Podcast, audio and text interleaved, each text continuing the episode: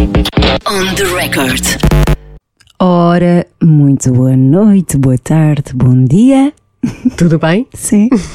Cá estamos, mais um, mais uma voltinha. Uhum, neste carrossel dos podcasts. Isso fez-me fez lembrar a música Carrossel dos eh, da Whistle. Como é que é? Epá, isso agora. isso agora. Sabes o que é que é uma verdadeira montanha russa de emoções? É Ana Garcia Martins. Olha, por exemplo. Aca, pipoca mais doce. sim, eu ia dizer Não reality dizer shows, por exemplo, Ah! para fazer a ponte. Não, mas, mas sim, hoje vamos falar com a Ana Garcia Martins, eh, conhecida por Pipoca Mais Doce. Uhum. Que comenta precisamente reality shows. Um dos tópicos, não é? Uhum. Também fomos saber qual é a banda sonora da vida da Pipoca. Sim, e outras coisas também. Ela que, sei lá, faz também podcasts. Sim, sim, é? separados de fresco. Exato. É um podcast mais ou menos recente, vá. É recente, aborda o recente divórcio da Pipoca, da Pipoca da Ana Garcia Martins. Eu não sei como é que é de tratá-la. Ana Garcia Martins é o nome dela. Sim, e, e também ajuda as pessoas que estejam em processo de divórcio ou que se tenham divorciado há pouco tempo ou então que estejam a pensar em fazer isso, mas depois podem voltar atrás. Exatamente. Portanto, temos cá uma convidada que é também eh, uma concorrente nossa. Uma concorrente. Claro, tem um Ah! podcast. Fair play. Sim, este reality show que é a vida do Eh, podcast. exato. On the record. Se uma gaivota viesse trazer-me o céu de Lisboa no desenho que fizesse,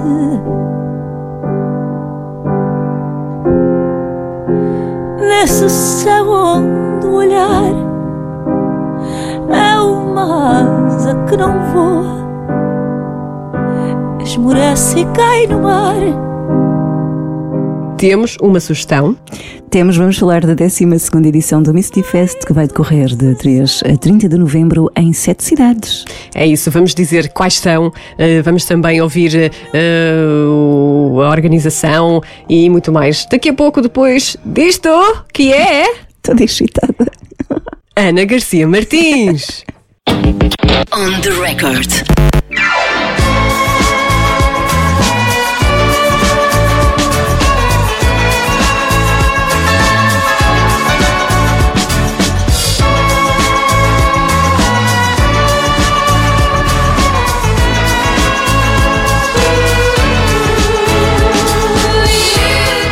Pipoca, Ana Garcia Martins. É como preferir. Como- Eu, eu Pronto. já estou já estou a bater o microfone. Eh, eu acho que a maior parte das pessoas não faz ideia que eu tenho um nome que não seja pipoca. Eh, acham que eu me chamo, que os meus pais tiveram um surto de loucura e me chamaram pipoca, portanto pode ficar pipoca, tanto faz, é como preferirem. Eu ainda não sei porque é que é pipoca.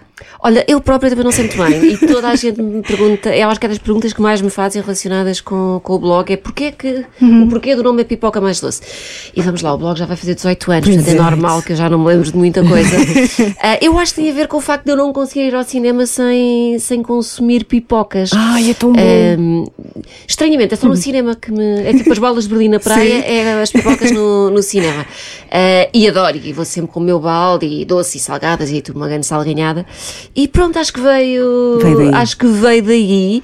Ah, pensando agora, é um nome bastante estúpido, Ah, mas há 18 anos eu achei que era uma ideia genial. De facto, fica no ouvido, mas agora acho só ridículo. Se voltasse agora atrás, provavelmente teria escolhido, escolhido uma coisa mais. Não sei, diferente.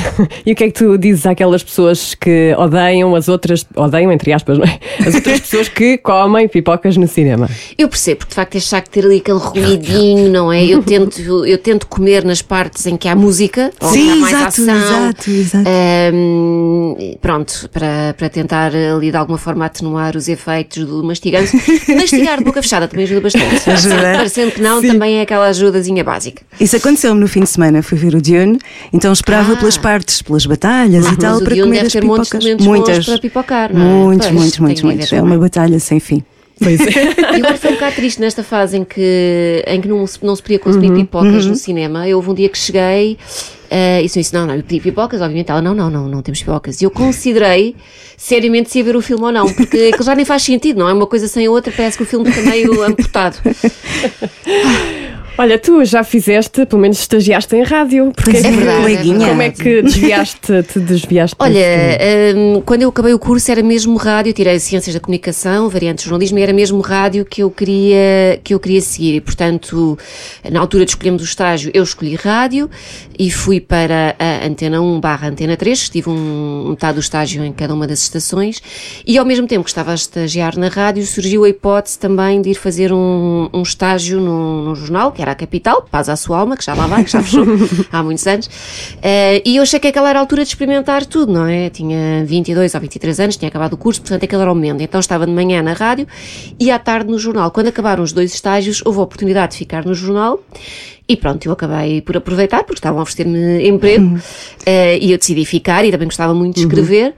Em, e pronto, e o sonho da rádio ficou um bocadinho de, de lado, mas deu para recuperar agora com, com o meu Com o podcast, E, e tudo mais, deu para. Como é que está a ser a experiência do podcast? Está a ser muito giro, lá está, não só porque, porque temos essa, essa oportunidade de comunicar desta, desta forma, através do, do éter, hum, mas porque hum, teve um sucesso inesperado. Uh, não achámos que, que fosse chegar a tanta gente e a criar uma onda de empatia tão grande.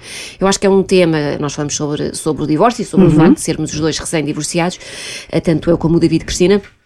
Uh, e acho que é um tema que, que sendo sério, um, nós conseguimos trazer uh, outra, outra leveza à Sim, coisa sim. e falar daquilo com algum humor, que às vezes não tem nenhum, a maior parte das vezes é só uma coisa muito triste, mas acho que conseguimos de facto falar disto de uma forma mais, mais despodurada e fazia falta, porque hum, pelo menos nós, enquanto, enquanto recém-divorciados, procurámos informação, fosse livros, fosse, fosse o que fosse, e não havia nada, e tudo aquilo era muito técnico, muito sério, muito, muito chato, pesado. muito aborrecido, muito pouca gente a falar na primeira pessoa. Ah, e então nós, num dia que estávamos assim meio, meio deprimidos e estávamos a falar ao telefone, pensamos, giro, giro, era isto, passava um podcast, esta, esta conversa que estamos a ter, a, a partilhar uh, um com o outro, o quão miserável é a nossa vida, se calhar vamos não só partilhar e fazer com que mais gente se sinta miserável. Pronto, foi assim um bocadinho essa a E chegaram até a fazer eh, ao vivo. Terminaram agora, não foi? Uh, vamos ter mais dois espetáculos Ah, já Onde, programados agora em Guimarães e Oliveira do Bairro, uh, 12 e 13 de novembro, se não estou em Ok. erro. Ou 13 e 14, confirmem nas redes sociais. E qual é que tem sido o feedback das pessoas? Por exemplo, nessa experiência ao vivo, certamente que as pessoas depois dirigem-se a vocês, ou até através dos comentários. Sim, o, o espetáculo ao vivo é um bocadinho diferente. Fazemos, obviamente, a parte da gravação do, do podcast, por e duro, como ele depois vai para o ar, mas tem muito mais, porque achámos que devíamos acrescentar mais e não ser só isso. Portanto, ah, não posso já, não posso revelar, porque ainda vamos ter mais espetáculos ao vivo ah, e que implicam alguma colaboração por parte do público. Ah, portanto, há de facto interação e as pessoas ah, ah, falam e participam do espetáculo, portanto, não posso contar muito, sou pena depois de ninguém, ou ninguém aparecer, ou aparecendo não quererem ah, colaborar, colaborar connosco. Mas acho que, hum, de facto, houve isso, houve uma, uma grande onda de empatia, houve muita gente a dizer, não só que estava a passar por um, um processo de separação ou divórcio, ou que já tinha passado e que se revia, ah, mas também muita gente a dizer que, que estando numa relação e estando bem, tinha visto o nosso podcast ali quase como uma. ah, não, é um, não é uma coisa de autoajuda, mas tinham conseguido tirar algumas dicas sobre coisas que poderiam fazer para que as suas relações funcionassem O mandamento. melhor e não tivessem de chegar ao, ao ponto que nós chegámos, que foi o, o do divórcio. É, há divórcios muito complicados, não é? O teu não foi Claro, assim. claro. Sabes que é- uma coisa, não é um processo, não é um processo estanque e eu tento, e o, David explicar isso às pessoas, que não é uma coisa linear Ah, e pode acabar muito mal e de repente um mês depois estar tudo ótimo e pode estar tudo ótimo e as pessoas serem super civilizadas e um mês depois estarem completamente descompensadas e já estão na fase dos insultos.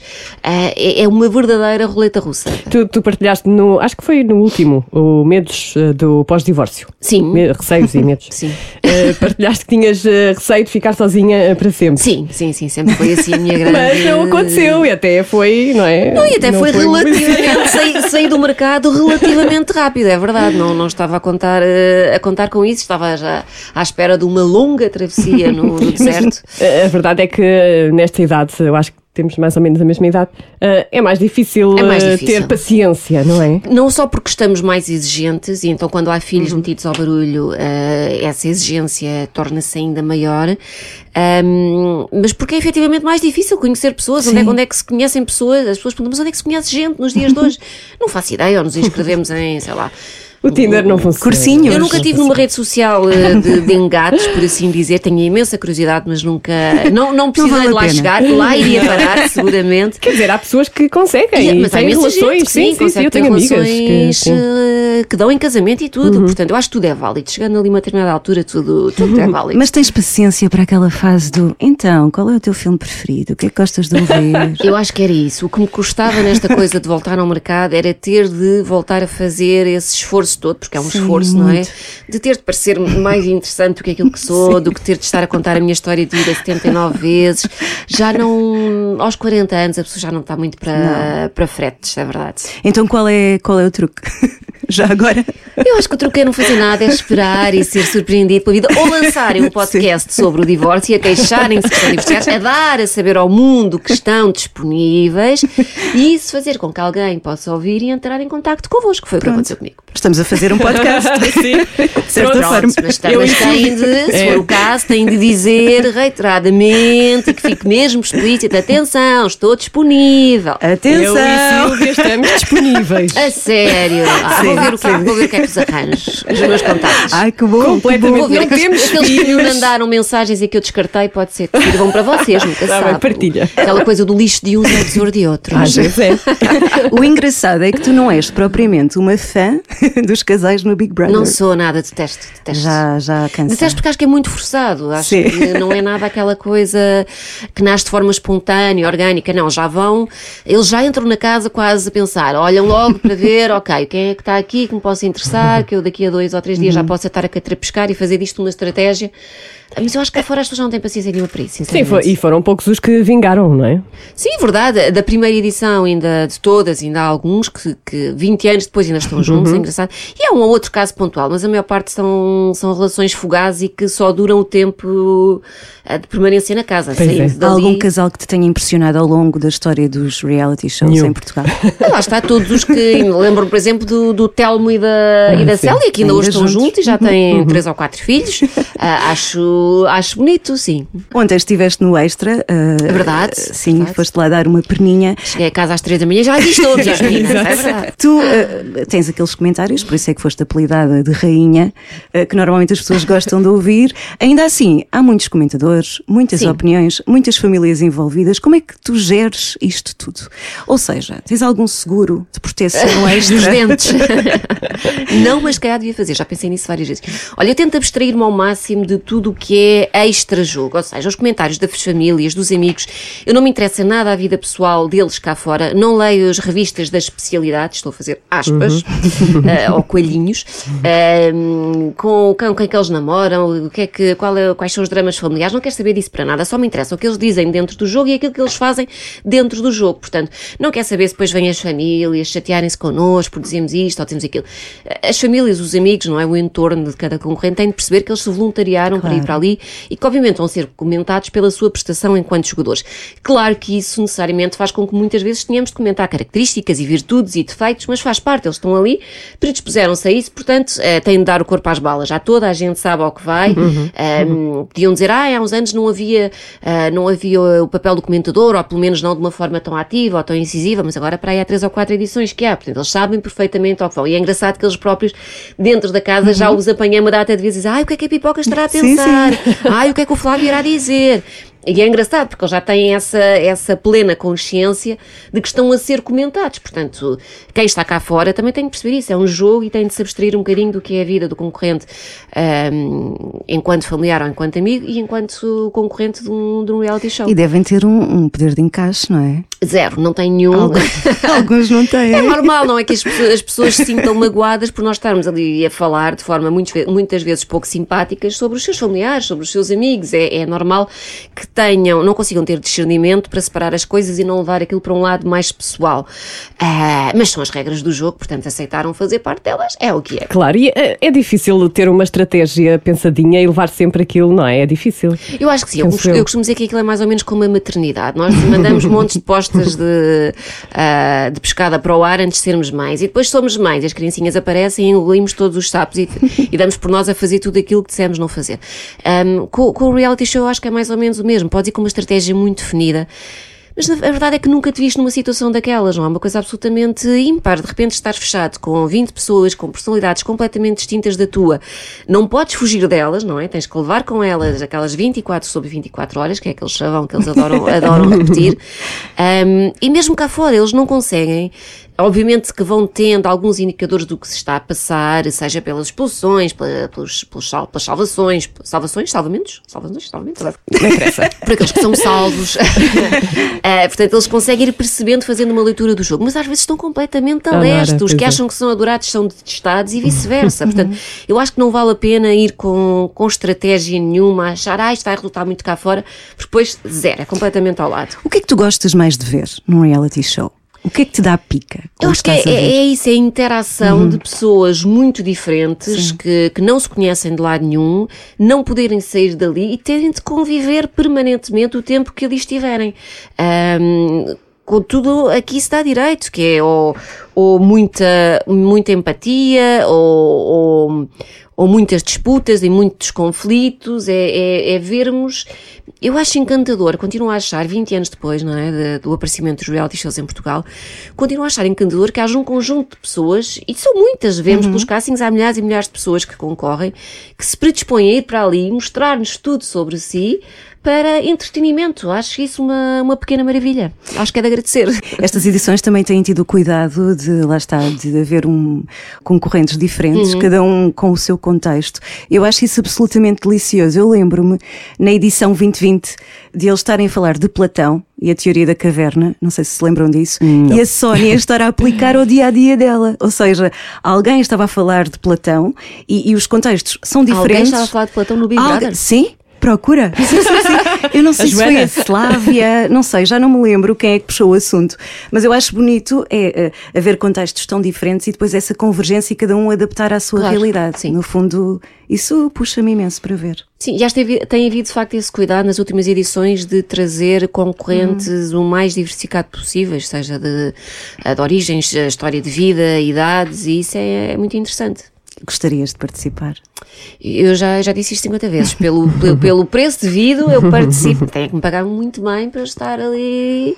Eu não aguentava três meses, eu era logo expulsa. Eu, eu ia logo. Acho, ou desistia, ou incompatibilizava-me logo com alguém. Eu acho que o meu sentido de humor, depois a maior parte das pessoas não ia achar graça nenhuma, iam achar que era tudo, tudo ofensas e, portanto, eu era logo nomeada e provavelmente expulsava. Achas não que seria um bocadinho semana. como o António, o que está a sofrer agora? Ninguém o entende o humor do António. Sim, hum, eu, eu percebo isso. e É muito, é muito difícil traçar ali aquela fronteira entre o, o, o que deixa de ser humor para passar a ser uma, uma ofensa, sobretudo quando as pessoas não têm nenhum poder de encaixe e quando usam ah, ah, um, um pseudo-insulto para estratégia de jogo e para se vitimizarem.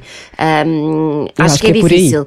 Por isso é que eu acho que não aguentava, não aguentava nem três dias naquela casa. Enervavas-te logo. Ainda- As pessoas iam detestar-me. Iam detestar-me. Acho que não. Eu acho que me enervava a logo. sério. Acho que não, até porque tu és bastante transparente eh, nas coisas desde que Mas isso não é, teu não é necessariamente uma, uma boa a característica para um jogador. És a rainha. Ah, mas lá dentro não, não, me, não me iriam ver assim. Acho que iria ser detestada. Eu acho que, acho que não. que achariam que sou uma pessoa de convivência difícil. Ou então queriam logo, hum, ela é forte, tem, tem que ir, a- tem que ir Tem- embora, tem tem, que ir que ir à embora, chapa. tem que ir à chapa. Tu és sebejamente conhecida pelo, pelo início com o blog. Eh, És uma visionária, porque foste talvez a primeira influencer do país, creio eu. Houve alguém antes de ti? Não faço, não. não. faço ideia. Eu acho que, mas quer dizer, mais visionárias foram as mais. Eu, eu não criei o blog com esse intuito, jamais, porque há 18 anos isso era impensável, fazer parcerias com marcas e viver de um blog. Isso não, não existia de todo. Eu criei para escrever, porque era o que eu gostava e para me divertir. E por lá está, quando cheguei ao jornal percebi que não podia escrever sobre as coisas que eu queria, no tom que eu gostava. E os blogs estavam a aparecer em Portugal e pensei, olha, está aqui uma, uma ótima plataforma para eu debitar. hum, assunto sobre tudo o que me, o que me apetece. Ah, e ao fim de alguns anos, bastantes, uns oito ou mais, é que as marcas começaram a perceber, calma lá, que isto se calhar vendo, não sei, exemplos estrangeiros, começaram a ver que haveria ali potencial no- nos blogs para, para comunicarem os seus serviços, os seus produtos, o que fosse, e começaram a fazer essa, hum, essa ponte. A tua primeira publicação. No blog lembras? era qualquer coisa como tenho aqui. um, dois, três, estas experiências, estas são as Sim. minhas pala- primeiras palavras no mundo virtual, ou uma coisa assim, não era? Sim, eh, um, dois, três experiências. Patrícia, assumo perante todos a minha dificuldade relacional com as novas tecnologias virtuais. Estas são as minhas primeiras palavrinhas neste mundo complexo que é o dos blogs. Porquê é que decidiste não revelar o teu, o teu nome na altura? Porque para mim era importante que as pessoas. hum, eh, gostar, eu não, não, não revelei o meu nome nem, nem aparecia, portanto, as pessoas não, não associavam uma imagem no nome. Era importante que as pessoas gostassem de mim eh, ou que criassem uma imagem de mim por aquilo que eu escrevia apenas eh, e não por me acharem muito bonita ou, ou muito feia ou por, ou pelo meu nome, sendo que na altura eu era uma perfeita desconhecida para toda a gente. Isto há 18 anos. Eu tinha acabado o curso há um ou dois, portanto era uma anónima, ninguém fazia ideia, ninguém sabia mesmo quem, quem eu era. E o blog foi, foi ganhando dimensão assim, os textos. Primeiro era, não, para já não havia redes sociais. Como é que divulgavas o blog?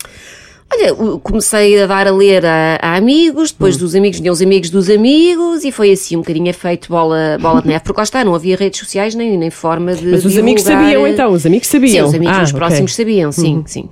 Antes do blog tinhas um diário físico? Em miúda, muito em miúda, sim. Em miúda sempre tive, sempre tive diários. Adorava escrever sobre o quê? super dramática. E diário. Hoje, hoje o, o Bruno não, não me disse olá no intervalo grande. Sabe, coisas, coisas dramáticas. As relações com, com a família, com os namorados da escola, essas coisas. Ainda tens de- isso ou mandaste Deve fora? estar algures em casa dos meus pais. Deve estar- e a minha mãe deve estar a guardar aquilo para, para me retaliar e um dia vou expor eh, isto. Vou vender. Tem que ir à procura disso, de facto. Mas não seja para evitar que se torne público. Pois. És uma mulher nostálgica, gostas de, de vasculhar essas recordações. Sou nostálgica, hum, sim, dou, dou muito por mim. Eu sou uma pessoa que vive muito a passagem do tempo e o facto de, eh, de não sermos eternos e disto ser só uma passagem. Portanto, às vezes tenho assim umas, eh, umas crises existenciais e sou, e sou saudosista. Dou muito por mim a pensar, eh, sobretudo na infância, no quão difícil, eh, difícil não, quão diferente era relativamente à dos meus filhos, por exemplo. Eh, o facto de eu ter crescido sem tecnologias, de brincar na rua, de rua, crescer na rua, que é uma coisa que eles não fazem ideia do que é. Se eu lhes disser agora vão lá para baixo brincar, eles. Oi? Nem sabem o que é que vão fazer, não é? Chegavam ali e sentavam-se eh, na, na porta do prédio à espera que eu os fosse Ou buscar outra medo, vez, ou não é? Ou tinham medo, medo, não é? pois. A minha mãe é negligente, deixou-nos aqui. Eu, cuidar deles, não é? Pronto, a medida talvez não, mas cuidar do Mateus, que tem oito, eu andava sozinha na rua com os Uhum. meus amigos da escola, com os meus vizinhos, íamos, eh, eu morava no centro de Lisboa, íamos para o jardim, passávamos os dias fora, portanto era uma liberdade que eh, infelizmente os meus filhos já não têm, porque hum, eu não sei se é porque há mais perigos ou se é porque nós estamos mais atentos a esses, eh, a esses perigos, mas a verdade é que têm uma existência e uma infância, uma infância completamente diferente da, da que eu tive. E tinhas a tua mãe e o teu pai. Ana, anda para casa, vamos Anda a almoçar, jantar! jantar. Eu, nem tinha- nem prestava- eu sabia mais ou menos a que horas é que era para almoçar, a que horas é- era para jantar e eu aparecia, não era preciso dizerem. E não havia telemóveis, não é? Pois é. Não havia telemóveis, portanto, e as coisas funcionavam e nós continuávamos a, a combinar coisas e a aparecer nos sítios. eh, Ou a não aparecer, ou não é? não Ou ficar à espera. Mas E- é engraçado, porque eu vivi praticamente 20 anos da minha vida, eu tenho 40, portanto vivi praticamente metade da minha vida sem, sem tecnologias e metade com, e consigo, conseguimos, não é? Perceber Uhum. Bem essa, essa clivagem, como era a vida. É uma coisa que os nossos filhos nunca irão saber, porque eles já nascem com isto tudo à Sim, disposição, é. portanto eles nunca irão saber o que era isso, Mas- mandar uma carta ou coisas desse género, ou ligar para, para casa, não é? Para a rede fixa.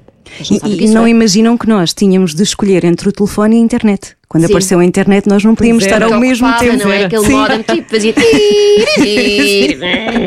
Desliga a net, E eram os telefonar. pais a dizer: desliga isso! Mas e se fosse agora, se te tirassem o telemóvel, estava tudo bem? Eu acho que até As redes sociais, agradecia. era? Acho que até agradecia. Obviamente eu vivo disto, portanto não posso, não posso ficar eh, completamente desligada e mesmo em férias, quando me tento abstrair, é impossível, não é? O, o telefone e o, telemóvel e o computador já se tornaram praticamente ap- apêndices. Não me lembro da última vez que viajei sem levar o, o computador atrás, porque há sempre alguma coisa para, para fazer. É óbvio que já se criou uma dependência, não só de trabalho, mas uma dependência quase social. Já, já damos por nós a passar, todos nós, a passar imenso tempo, ah, só ali a saltitar entre vou ao Instagram e vou ao Facebook e vou não sei onde. Um, e depois o- os telefones modernos agora têm esta coisa terrível que é dizerem-nos uma vez por semana ou que seja quanto tempo é que consumimos a olhar para o ecrã. Então, quando recebo aquela mensagem dizer Ah, mais notícias, esta semana passaste mais Ai, tempo, passaste 9 horas diárias a olhar para eu penso 9 horas, como é que é possível? e pensas o tempo que eu podia ter usado para, para ler, para ver uma série, para, para ir ao cinema, é, é um bocado assustador. Mas ainda damos conta, isto já é, uma- já é Sim. tão automático pegar no, no telefone para. Mas eh, quando vais, por exemplo, tu fazes a peregrinação, não é? Sim. Eh, aí Aí, um aí tento desligar e de, levo o telemóvel, obviamente, mas tento até desligar os dados e estar o mais desconectada possível. Costumo dizer que esses são assim mesmo os únicos dias que eu tenho para estar desligada do mundo e, e ligada a mim mesma. Como é que mantens a fé? É difícil, eh, é, é uma pergunta muito pertinente e é, hum, e é difícil porque ao, ao longo da nossa vida vão sempre acontecendo coisas que nos fazem questionar isso. Eu acho que cada pessoa vive a fé de uma maneira muito, muito própria e.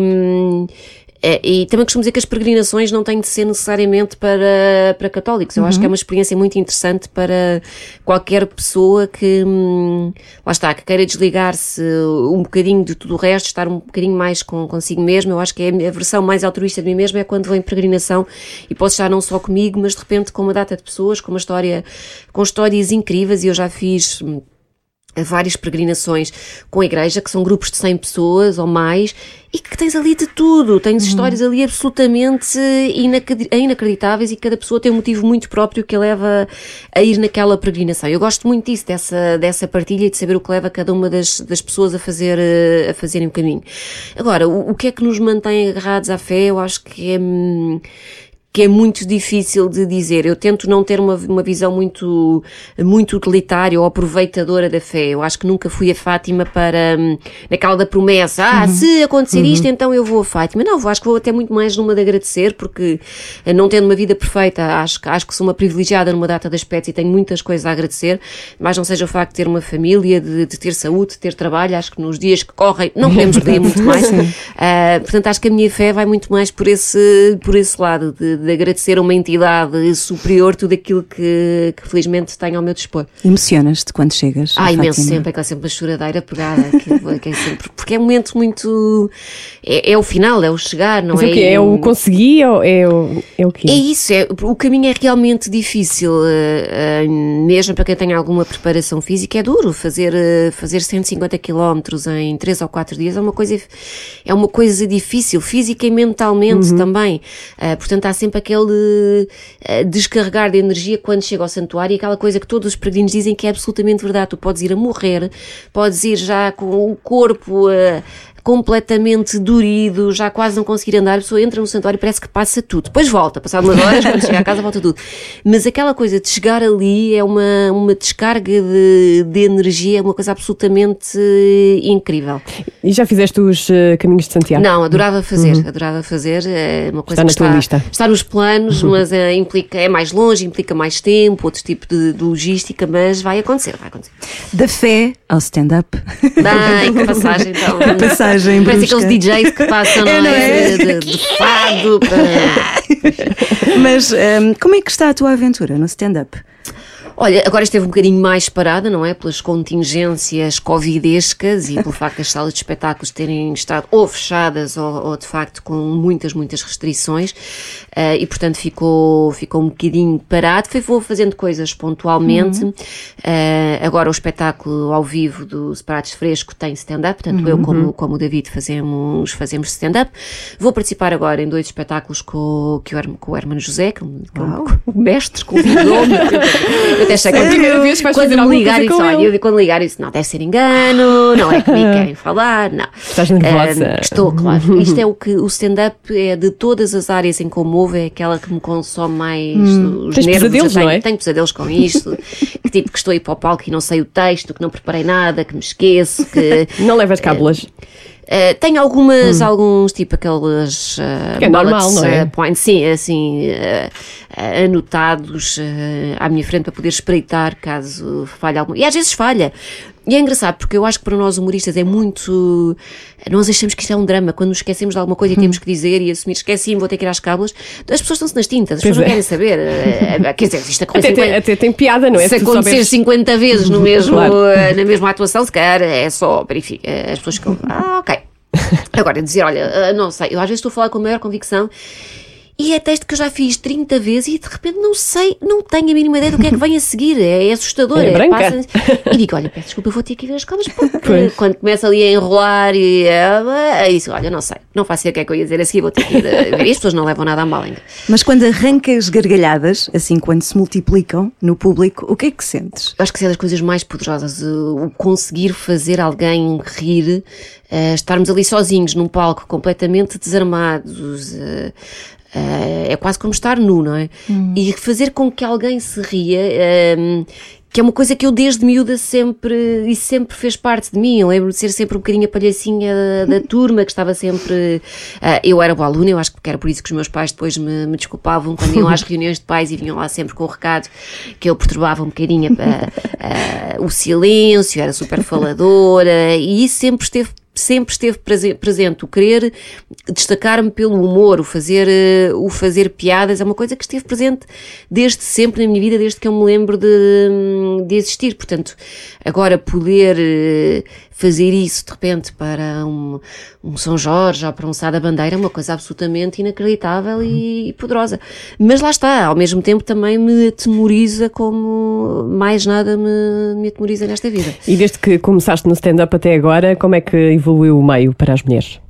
Olha, eh, nós temos, nós mulheres humoristas, há um grupo, eh, fomos, fomos criando e fomos acrescentando mulheres, porque há sempre essa coisa, não há mulheres a fazer hum- o- humor, e de repente somos 50 ou mais que, que fazem stand-up. Portanto, há de facto muitas mulheres. Obviamente que continua a ser um- uma arte muito mais associada a- aos homens. Eles começaram mais cedo e por isso também há muito mais homens a fazer stand-up eh, em Portugal e no mundo, eu arriscaria dizer.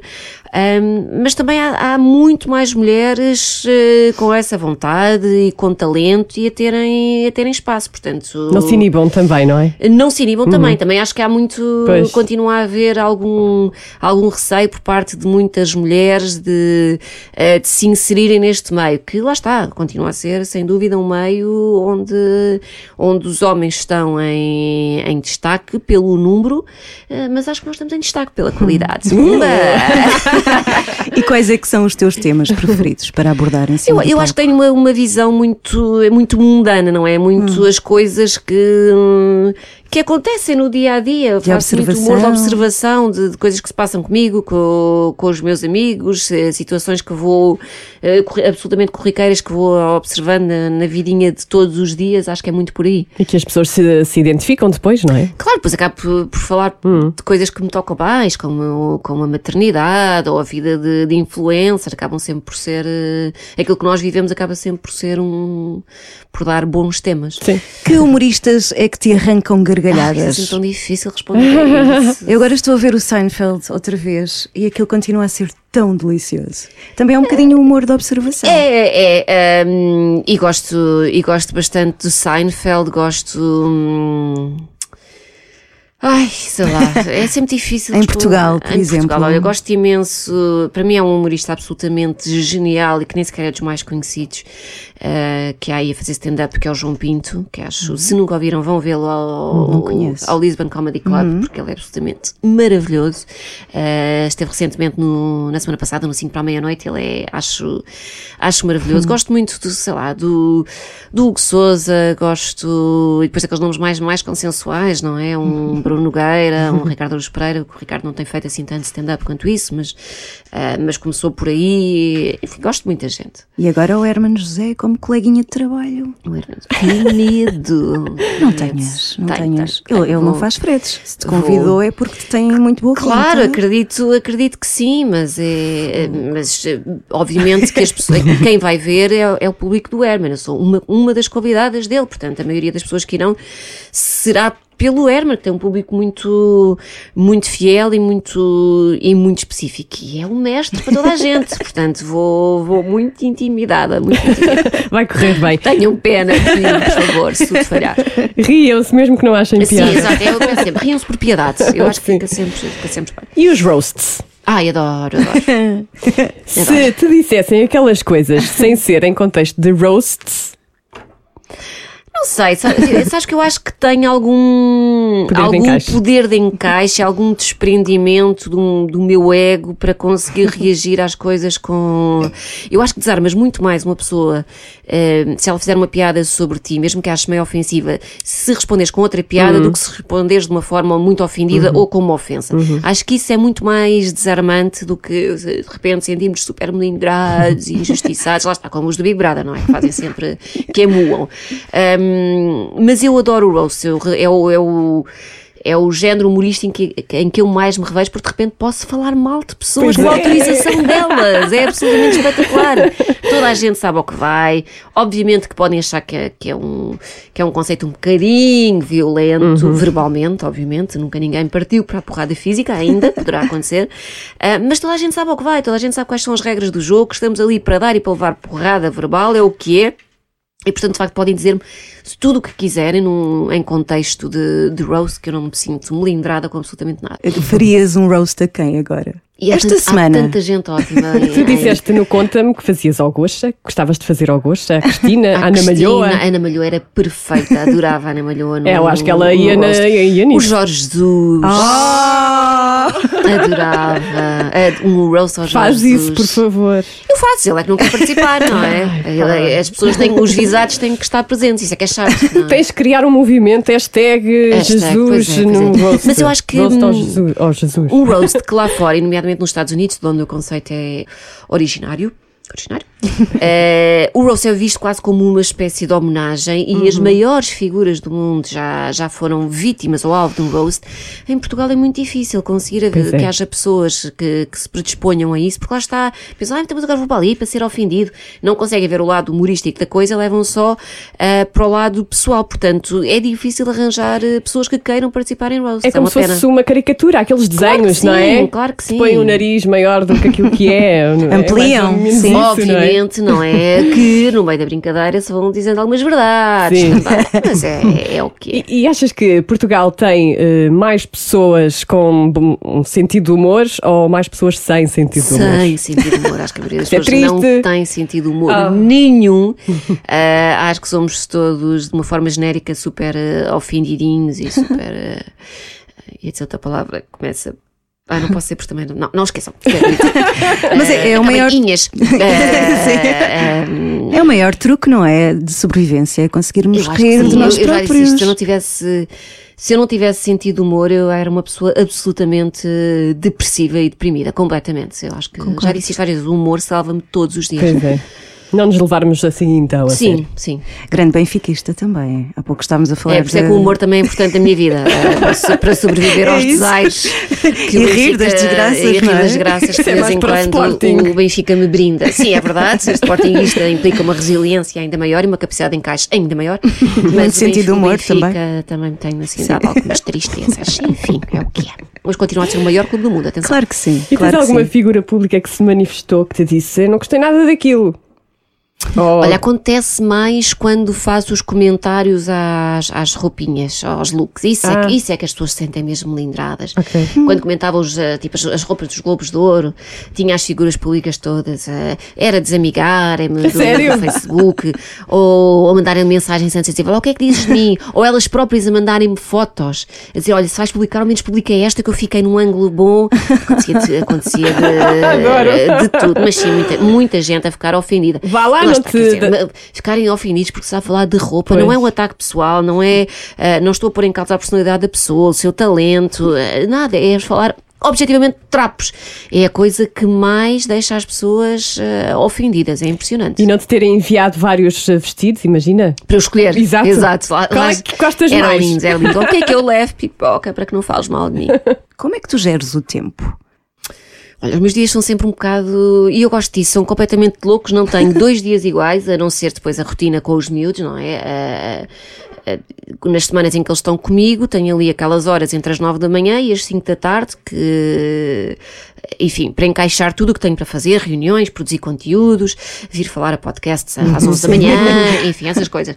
Ahm, depois, a partir do momento em que estou com eles, eh, a vida, eh, a loucura tem que acalmar um bocadinho e é, e é dedicado exclusivamente. Eles até nem para a cama. Muitas vezes, depois às nove da noite, eles deitam-se. Eu volto para o computador e estou, estou a trabalhar até às tantas. Hoje, às quatro da manhã, estava a responder a perguntas vossas. juro, juro, às quatro da manhã. Tenho aqui um mail que eu mandei a mim mesmo às quatro da manhã. Eh, porque saí do programa às duas e tal, cheguei a casa, e tive de trabalhar ainda um bocadinho. Ahm, tento aproveitar o, o, o tempo todo, mas sem descurar também tempo para mim, para as coisas que eu gosto de sim. fazer extra trabalho, seja eh, ir beber um copo, seja ir ao cinema, sejam as viagens, As Que, eu, viagens. que eu adoro. Portanto, o tempo tem que. Não dá para tudo, mas eu tento que, que se estique ao, ao máximo. Já que estiveste até às tantas Sim. a rever as tuas músicas preferidas, Sim, vamos a isso. vamos, vamos a isso. Vamos a isso. Então, começas tu? Uma canção infantil que te tenha marcado. Uh, não sei se, se é uma canção infantil propriamente dita, mas é uma canção que eu lembro-me de altura, marcar sim. a minha infância, que é uma canção de 1987. E que vo- vocês são de que ano? Nasci em 81. 81 és do meu ano, és de- também. Portanto, fazes 40 este ano, já fizeste. Faço! em dezembro. E tu és de? 78. Pronto, então lembram-se as duas seguramente.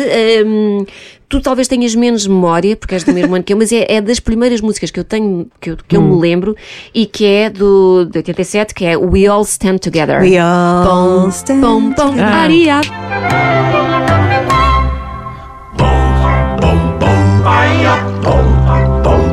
Ah.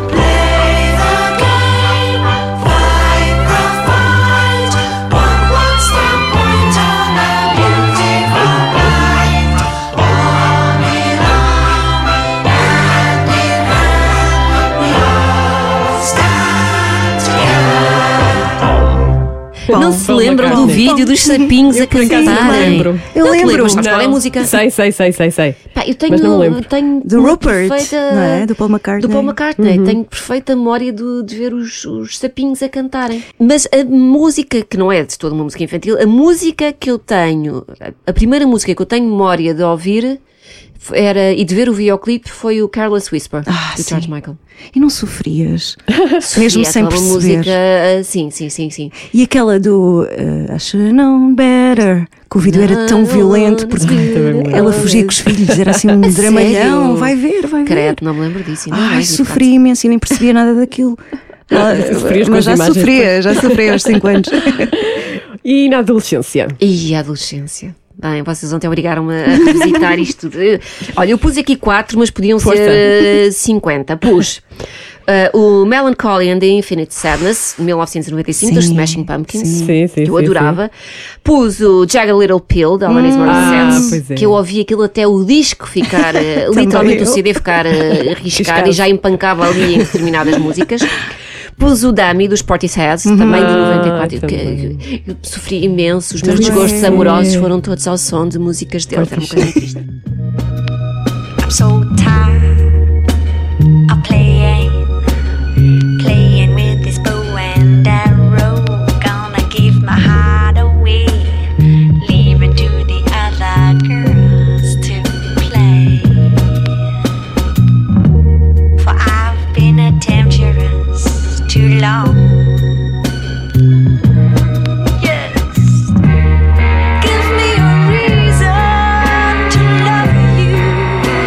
um álbum que eu ontem fiquei só de pensar que tem quase 30 anos. Olha, que é o Viagens do Pedro Brunhosa, Sim, grande disco. que faz. É de 94. faz 30? Pa- Não, mas está quase. Ai, meu Faltam Deus. dois anos praticamente para fazer 30 anos. Como é que é possível 30 anos? Nós somos aquelas pessoas que já podem dizer, ah, há 30 anos, é assustador, No meu é? tempo. No meu tempo. Já Só que nós temos já há meu 30 tempo. anos. É. E eu lembro-me de ter uma discussão absolutamente estúpida com o meu pai. Portanto, eu com o meu irmão, o meu irmão estávamos absolutamente viciados em Pedro Brunhosa e estávamos sempre a passar isto lá em casa. Ahm, e do meu pai dizer, mas isso é música, aquelas coisas que, os- que as pessoas mais velhas Pedro Brunhosa. Isso é música, isso alguma vez é música. Até porque ele tinha assim umas letras um bocadinho Era, mais, mais hardcore, não sim, é? sim, e, meio, Sua- e meio irreverente, Sim. talvez. Ah, então, e é, o que é que temos de fazer? Enfim. Ah, e o meu pai ouvia-nos ouvir aquilo e eu achava aquilo meio. hum, Eu lembro de ter uma discussão com o meu pai e dizer: "O Pedro Brunhosa. Para mim se vai ser sempre mais importante do que a Amália Rodrigues. Eu com, eu com 13 anos a dizer esta, esta obscenidade, não é? Obviamente que o Pedro Brunhosa é muito importante, será sempre mais importante, mas é absolutamente incomparável. Mas eu dizia isto. E que música é que dedicarias a ti própria? Olha, eu pensei muito nesta, não, eh, é muito difícil. Eu pensei a ir assim para uma coisa mais, mais parola, tipo uma, eh, o beijinho no ombro da, hum, da Valesca Popozuda. Sabem qual é? Beijinho Sim, no sim, sim. Ombro para o recalque passa longe. Eu te Peço desculpa, ouvintes da 80, eu sei que estão habituados a escutar boa música eh, e que de repente estou aqui, não só a cantar, como, enfim, a apresentar-vos músicas de qualidade duvidosa. Ahm, mas não sei, é muito difícil. Eu acho que tem de ser os outros a dedicar-nos dedicar músicas. Mas às vezes, já, juro que pronto, já dei por isto, é um bocado tétrico, mas já pensei que música é que eu gostava que passasse no meu funeral. Ah, também eu. Ah, mas não sei. Tem que ser uma que gere muita lágrima. Não quero que ai, aquelas pessoas dizem, ai, quero uma festa. Não, não, não, não. Quero tudo a chorar para ver o quanto gostavam de mim. Com um slideshow das tuas Sim, fotografias. sim, tudo a chorar. tudo Também assim, já sim, pensei sim, Que nisso. horror. Mas eu já tenho música e tudo. Eu escolhi uma Qual dos é? Pink Floyd, Ah. Shine On You Crazy Diamond. Estás a ver? Assim, um slideshow com as minhas fotografias desde pequenina até Oh. à altura de. de, de- Olha, Com essa música podia ser uh, Wish You Were Here. Pronto. Wish. Fazia sentido até. Todo, fazia. todo, E todo. por acaso, olha, esqueci-me de apontar, mas acho que é uma das músicas da minha vida. É absolutamente maravilhosa. Maravilhosa. Bom. Fica, fica já, fica já. Olha, ainda na tua adolescência usavas, tinhas pósteres na parede. Olha, tinha, mas não eram muito de hum, voltados para a música. Amava o John Bon Jovi, obviamente, Uhum. quem não. Ah, mas depois eram mais de futebolistas, tipo Quem? o Paulo Sousa. Ah, que panca que eu tive Paulo também. Sousa, Nuno Gomes. Então, assim, havia uns dessa geração: Nuno Gomes, o João Pinto, o Vitor Bahia, que era o maior gato. Foi uma Ah, seleção Ainda é. mesmo. Ainda é, é. continua um charme. O Paulo Souza também continua um charme. Um, ou depois de séries tipo Beverly Hills, essas coisas assim, não era tão voltado para, para a música, acho eu. Agora, indo outra vez ao Big Brother. Vamos embora. Que música dedicarias a alguns concorrentes? Vou buscar aqui, por exemplo, o Rui Pinheiro. Eu tenho uma Olha, crush pelo Rui Pinheiro. Tens. É, porque ele, não é? Ele, ele está assim meio despercebido e depois manda aquelas coisas E- e extremamente está sempre, inteligentes. está sempre seminu, também ajuda, não é? E por isso mesmo É um escolhi- combo, não é? É, é um combo. Por isso mesmo eu escolhi o date quase tudo do Paulo Gonçalves, porque ele está sempre a dar tudo ao nível do, do físico. Ainda não deu quase tudo, que é despir-se completamente. Portanto, sim, sim, deu sim. quase tudo, ele está sempre em tronco nu, se repararem. seja é. Reparo, almoço, reparo. seja ele nas galas, ele consegue arranjar pretextos nas galas para de repente estar em tronco nu, não é? Ah, portanto, ele está sempre realmente a dar ah, quase tudo.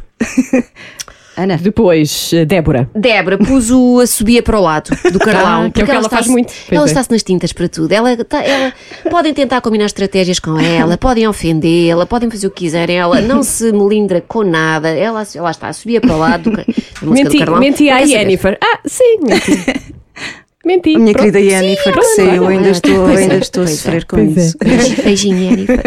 E a nossa Ana Morina? A Ana Marina pus à minha maneira dos chutes, porque ela quer fazer tudo de facto à maneira à maneira dela e se foge ali um bocadinho àquilo que ela preconizou, já está a passar-se da cabeça. Eu acho que ela está um bocadinho. Está tá meio Tá doida, ali, não está? tá. Está, às vezes está assim meio. Ontem só havia imagens dela a gritar: querem continuar a nomear mulheres, então vamos, é este jogo que querem jogar, vamos embora. Depois está sempre, não é? Estiar a sua bandeira da Sim. Sororidade, que é um conceito que eu acho que ela nem sequer sabe muito bem o que é. Mas, enfim. Bom, outro. Bruno, por exemplo.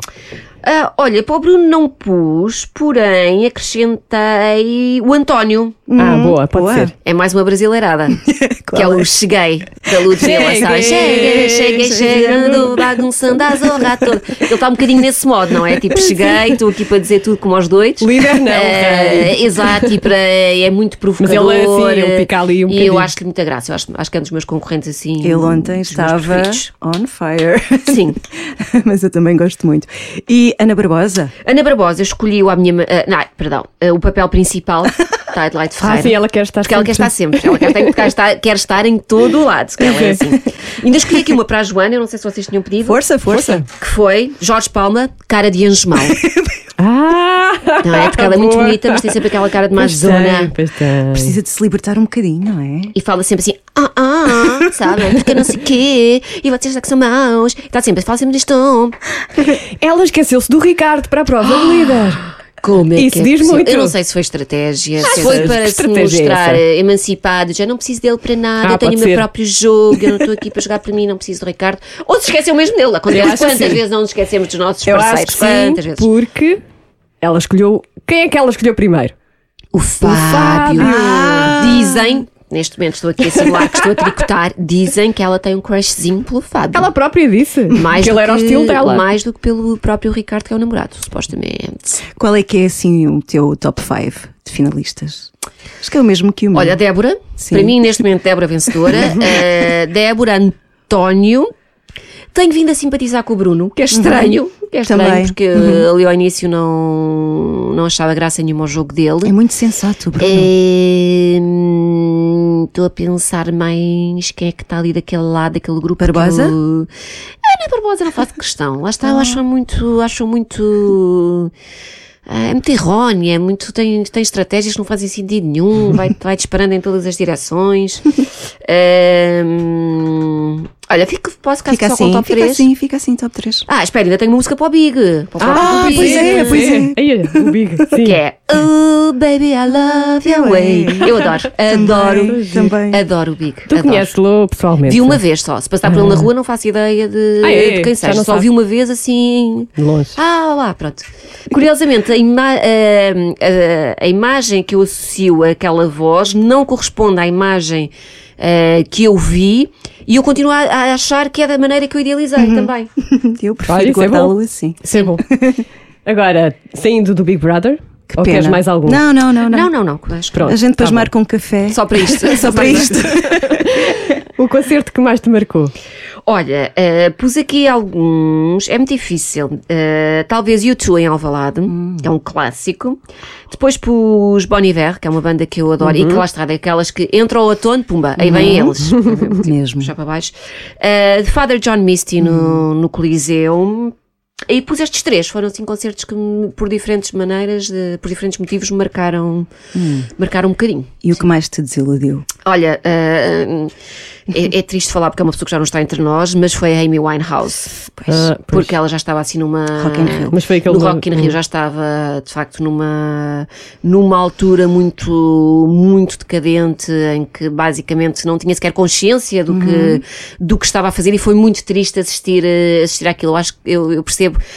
hum, que às tantas já muita gente assumia que aquilo era parte do que ela, do que ela era, mas eu acho que ela era uma, uma, uma artista tão talentosa, tão, tão brilhante, não só vocalmente como a nível de composição, que é uma pena que se tenha perdido é. daquela maneira. Para mim, para mim foi só mesmo triste assistir àquela decadência toda em palco. Foi. Emocionalmente quebrada, Sim, não é? sim. Custa muito ver isso. Uma música que te mete um sorriso na cara. Olha, pus várias, pus aqui George Michael, pus duas, o, o Faith e o Freedom, assim começam a tocar, eu começo logo, pumba. Pus um, um Dancing Queen. Ah, claro.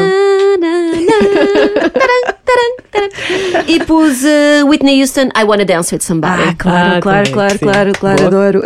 São e boas, não uma, são? uma canção São, que te são. emociona muito, muito, muito, muito. Olha, uh, Caetano Veloso, uh, Um Vestido e Um Namor, não sei se sabem qual é, mas, mas Não, se, vocês, não. se vocês puserem aqui, é garantido que eu largo a chorar na hora, uh, é absolutamente. Em segundo lugar, Luís Pissarra, hino do Benfica. Ah, boa! Como não? Eu ouço aquilo e arrepio-me. A quantidade de vezes que me vêm as lágrimas aos olhos no estádio, quando estamos todos de cascola erguida a cantar o hino do Benfica. Depois, eh, pus aqui mais umas. Olha, o Love of My Life, dos Queen, acho que é uma música absolutamente eh, maravilhosa. A canção do Engate, tanto na versão do Variações como do Tiago Tencourt. Eh, e outra que, que me lembrei assim à última hora. Eh, Pedro Brunhosa com Camané para os braços da minha mãe. Ah, que lá cabe mim. sim. Lá cabe de mim. Porque eu penso para os braços do meu pai Exato. eh, e é uma coisa que me, olha, destrói-me. Mas é uma canção linda, é é. absolutamente maravilhosa. Falaste aí do Benfica. Como é que tu és enquanto adepta do Benfica quando estás no estádio? Ah, sou um bocado hooligan, confesso. não, não me orgulho de mim mesma. Eu digo muitas asneiras, eh, muitas asneiras. Eh, sou muito reativa, mando vir, levanto-me, gesticulo. E tiveste a oportunidade de entrar no, no- não é o hino, mas numa canção do Benfica, É o verdade, Reconquista, é com o. Carlão e Marisa Liz. foi muito bonito. Oh, eu queria tanto. E depois passava no estádio. queria Eh, tanto. Nesse ano a música passava, ao intervalo passava no estádio, o Sim. videoclipe. Lá estava Eu, eu. queria tanto. Oh, Pronto. pá. Segundo Para pedido. Estás sempre a pedinchar. Às vezes pode resultar. Às vezes. Olha, a canção mais romântica que tu achas assim? a Ui, mais olha, romântica de sempre? então, eh, O Meu Amor Existe, de Jorge Palma. Uhum. Acho que é uma música linda, linda, linda. Esteve cá ontem, Jorge. Foi. Ah, gosto Encontramos muito ali à porta. Oh, Mestre, fofinho, gosto muito mestre. dele. Pus eh, o Oh My Love, de John Lennon, que é uma música muito bonita também. Pus o Come What May, de- do Moulin Rouge. E pus I Wanna Be Yours, Arctic Monkey. Monkeys. Ah, Portanto, está aqui uma, está aqui uma panóplia. Está. És eclética. Sou muito, ec- muito eclética, Muito muito eclética. eclética. Mas é verdade, sou mesmo, eu ouço de tudo. Tudo. Música popular, hum, tudo. Mas uma canção que não deveria sequer existir. Olha, resposta politicamente correta, mas porque é mesmo que assim, não há, porque não deveria existir para mim, mas cara, é a música da vida Claro. de alguém. Portanto, dizer, haverá músicas que ou que não nos agradam por não serem o nosso estilo, ou porque achamos que, que vocalmente eh, aquela pessoa é só um verdadeiro atentado. Mas eu acredito que todas as músicas farão sentido para alguém. Portanto, recuso-me a eliminar músicas. Há algum gosto por uma música que tu hum, não digas assim tanto às pessoas?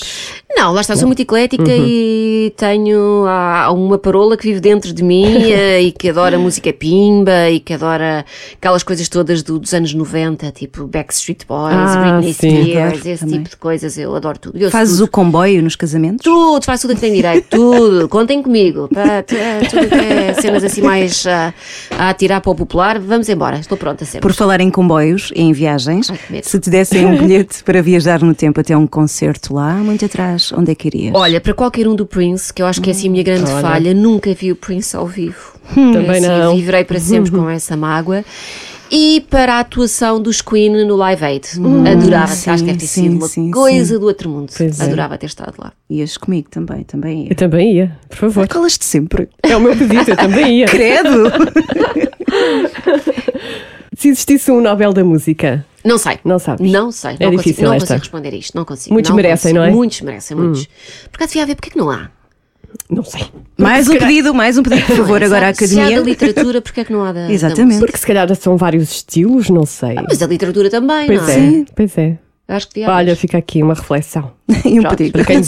Isso. Há outros prémios, não é? Depois, mas. ah, Um, um Nobel acho que fazia sentido. E agora a última. A última. A canção da tua vida. Vocês sabem que isso é impossível. Não, é, não existe. É de é agora, uma coisa de- que. vá, mais recente, Não, portanto pus aqui quatro, mas podiam ser 50, tranquilamente. Então, vamos a isto: Purple Rain, sim, Prince. Uh, Lover You Should Have Come Over, do Jeff Buckley. Porque tem a frase para mim mais bonita. Que é? Estás a ficar emocionada? Que é My kingdom for a kiss upon her, upon her shoulder. Shoulder. É uma coisa tão bonita, não é? O meu reino por um, por é. um beijo no ombro dela. Se isto não é. Olha, olha, Olha, olha, arrepiada, juro, arrepiada. É, é uma música absolutamente maravilhosa. Pus Wonderwall dos Oasis e pus Chaga dos Ornatos Violeta. Ah, boa. Espera, como é que tu és nos concertos? A ver, eh, sei lá, como é que tu vistes a Ornato depende, Violeta? obviamente. Ah, Por exemplo, não, a Ornatos não, Violeta, nunca viste? Ah, vi, vi, eu vi, começo aos vi pontapés os no ar. últimos 50 últimos concertos dos, dos Ornatos Violeta. Estive, estive em todos, não falhei nenhum. Ah, não, mas sou participativa, adoro cantar e fazer barulho, mas lá está, depende do, do concerto. Há outros que a pessoa pois tem é, que sim. estar mais sossegadita, Ah, mas, mas gosto de, de participar e saltar e cantar e tudo e tudo. E tudo. És das nossas. Quando eras miúda, ias para o MOS? Quando eras mais nova? Nunca fui muito. Eu não tenho uma complexão física que se compareça com esse tipo de coisas, não é? Agora mais, apanhada? agora sou mais. Assim, pois, agora sou mais larguita de ossos, mas em, em miúda era muito, muito fininha. Portanto, eu não podia estar lá metida no meio de um maralhal sujeita a ficar sem dentes. Não, não dava, isso não dava para mim, nunca deu. Oh, Ana, foi. Não sei se tens mais alguma Não, não, questão. já está, já está. Então, mas acabou. Então, mas- Queres mais? Nós arranjamos mais. Espera aí, eu tenho aqui mais. Ah, ah, ah. Tu ouves música, sei lá, ah, costumas cozinhar, por exemplo? Sim.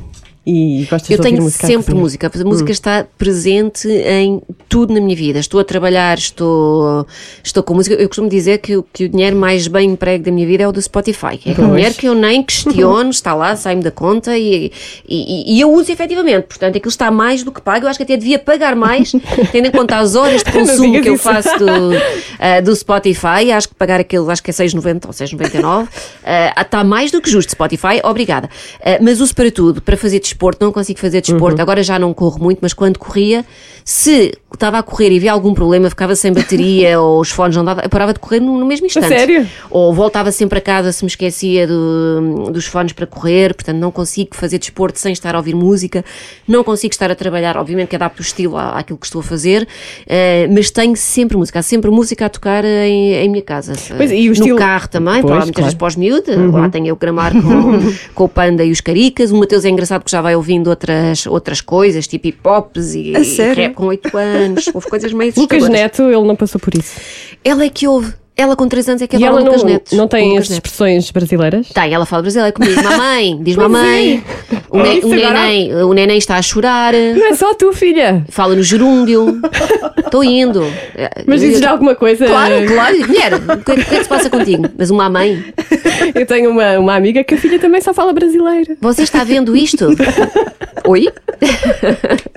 Ah, É, mas o Mateus, de vez em quando, eu dou por ele, ele pede-me para pôr, ele depois de repente por mim, aquilo é muito agressivo e com as neiras Sim, pelo sim. meio. Eu digo, oi, oi, oi, oi, tu ontem Oito ouvias anos. o pano e os caricas, como é que de repente evoluímos para isto? Meu, não, vamos lá voltar a uma coisa mais, mais eh, apropriada à tua idade. Os É, desafios da escola. maternidade, não é? Hoje em dia. É muito difícil.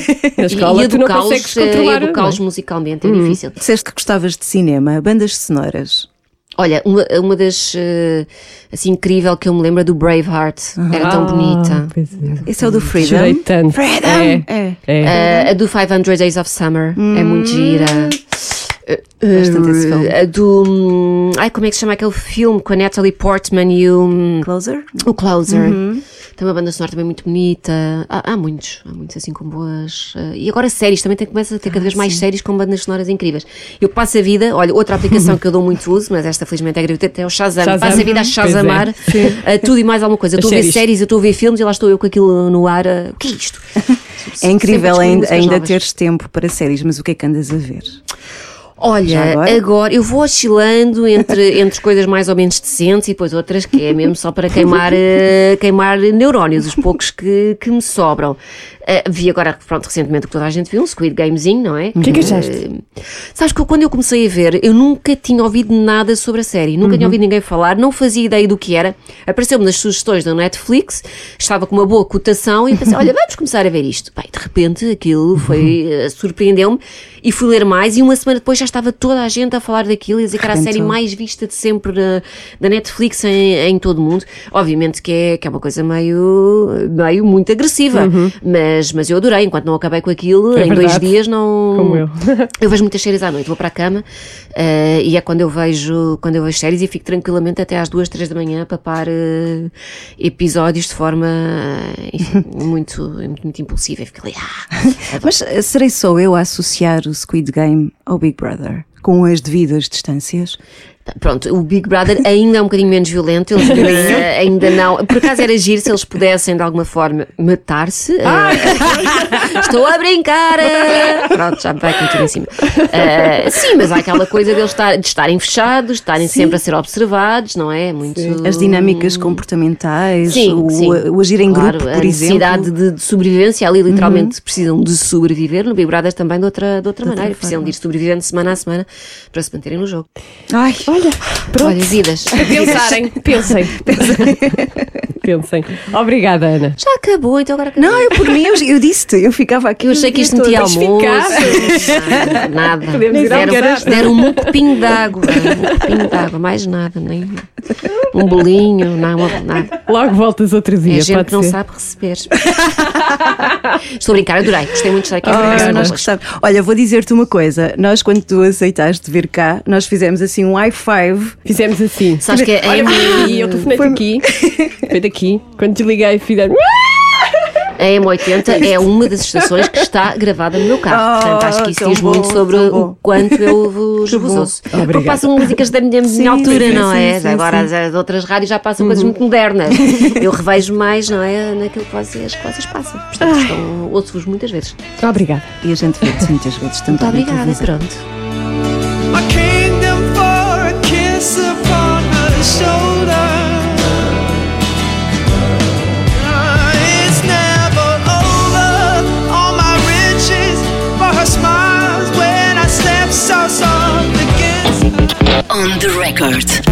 Terminar com o Jeff Buckley. Suspiro profundo. Já está? Já, Já passou? já. Pronto. Então, agora temos, temos, vamos ter, vamos ter eh, 3 de novembro, vamos ter a 12 edição do Misty Fest, portanto começa a 3 de novembro e vai até 30 de novembro, é quase um mês de música em sete cidades portuguesas. Boa música. Claro. Vai acontecer em Lisboa, Porto, Espinho, Coimbra, Setúbal, Braga e Torres Vedras. Exatamente, portanto estas cidades acolhem o festival e cuja programação varia entre muita coisa. É muito eclético este festival, fado, jazz, hum, a contemporânea, música contemporânea, clássica, world music, a morna, Ah, que eu morna. gosto tanto. Desculpa. e a eletrónica. Até sair do lugar. A programação da edição deste ano inclui a participação especial da Nopo Orchestra, que é um ponto de confluência das tradições norueguesa e portuguesa que junta o Rão Kiao ao Carl Seglem. O evento vai contar também com o projeto Lina Raul Rifree, eh, que junta a fadista Lina Rodrigues ao produtor eh, espanhol Raul Rifree. Rifree.